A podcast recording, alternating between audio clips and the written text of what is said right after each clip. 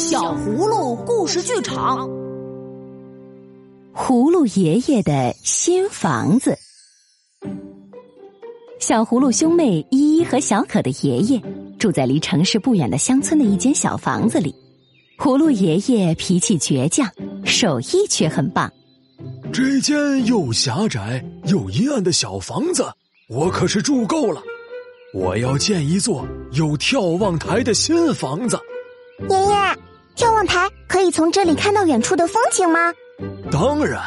听起来真棒，那一定是座超级酷的房子。说干就干，葫芦爷爷开始动手建造他的新房子了。哎呀，木材好重啊！哎呀，这样下去，我的新房子永远都建不成啊！如果有谁来帮忙就好了。这时，大熊来了。哟，葫芦爷爷，您怎么了？小可把爷爷建造新房子的事情讲给大熊听。哎呀，听起来好有趣啊！我来帮助您吧。可是，您能建一个房间给我吗？如果没有大熊的帮忙，新房子不可能建成。没办法，葫芦爷爷只好答应了大熊的要求。新房子的骨架渐渐成型的时候，大熊望着屋顶说：“那么高的地方，我爬不上去呀！”哎呀，这可难办了。如果有谁来帮忙就好了。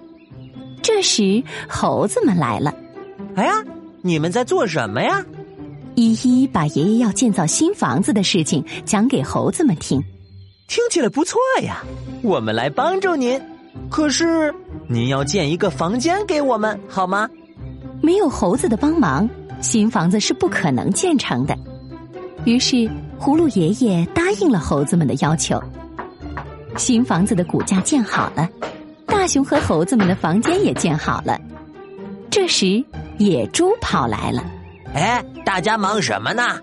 葫芦爷爷把他要建造新房子的事情讲给野猪听。好棒啊！我来帮助您，您也要建一个房间给我呀。爷爷勉强答应了野猪的要求。又过了一会儿，小松鼠和啄木鸟也来了。大家把建造新房子的事情告诉了他们。小松鼠和啄木鸟还没等葫芦爷爷答应，就迫不及待的开始动手帮忙。爷爷要建造新房子的事情传开了，小动物们。一群接着一群的跑来，房间越加越多了，家好高兴啊！不行不行了，房间不能再增加了。葫芦爷爷要把小动物们全都赶走。突然，哎呦！